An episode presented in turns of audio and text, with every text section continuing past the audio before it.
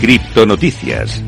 Empezamos a repasar toda la actualidad del mundo cripto y voy a empezar contándote las criptos que han registrado mayores ganancias durante esta semana. Es un índice que presenta Bean Crypto que nos cuenta las 5 criptos más con mayores ganancias durante la semana del 16 al 23 de septiembre. Mira, te las voy a ir enumerando. En primer lugar está Ripple, sube un 56,94% en la última semana. Eh, ojo, te lo comentaba, una locura lo de Ripple esta semana. Vamos a hablar de una cripto muy relacionada con el deporte, Chilis, 37,38% en la última semana, eh, nada mal. En este caso, vamos a hablar de la siguiente, Reserve, Rides, sube un 35,44%. Algorand, también muy conocida, hemos hablado mucho aquí de ella, 29,76% en la última semana y cerrando el top 5 tenemos a Stellar, 25,42% arriba en la última semana, para que veáis que a pesar de que estamos en un bear market, el mercado está muy mal, eso es innegable, desde luego no vamos a decir a nadie que invierta en ningún sitio, pero todavía hay donde rascar, ¿eh? todavía hay algunos criptos que sigan subiendo, como es el caso de Ripple, que como te comentaba ha aumentado casi un 60% en los últimos 7 días a medida que aumenta la presión de compra, a pesar del hecho de que el mercado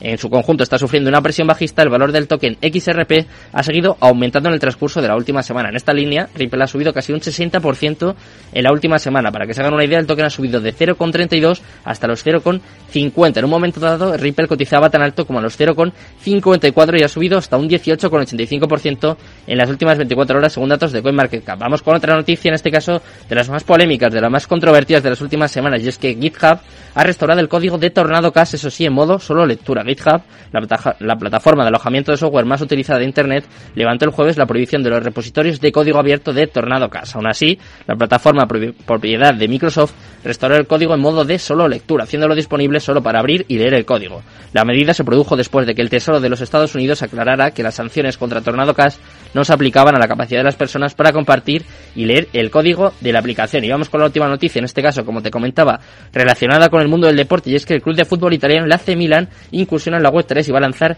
NFTs de juego. Uno de los equipos más conocidos del mundo, de los más famosos además de Italia, se está sumando a la creciente lista de asociaciones deportivas que incursionan en la Web3 y los criptoactivos. Estamos hablando del club de fútbol italiano AC Milan, que anunció este viernes que se prepara para lanzar una nueva colección de NFT en asociación con la plataforma de juegos descentralizada Monkey League, basada en Solana. Como parte del nuevo acuerdo, ambas trabajarán en una alianza para crear NFTs exclusivos de juegos con la marca del AC Milan, según informó la asociación en un comunicado. Ya sabemos cómo está el mercado, ya sabemos también las noticias más importantes de las últimas horas. Eh, vamos a analizar todo lo que está pasando y sobre todo vamos a abrir un debate muy importante entre las diferencias, las ventajas, las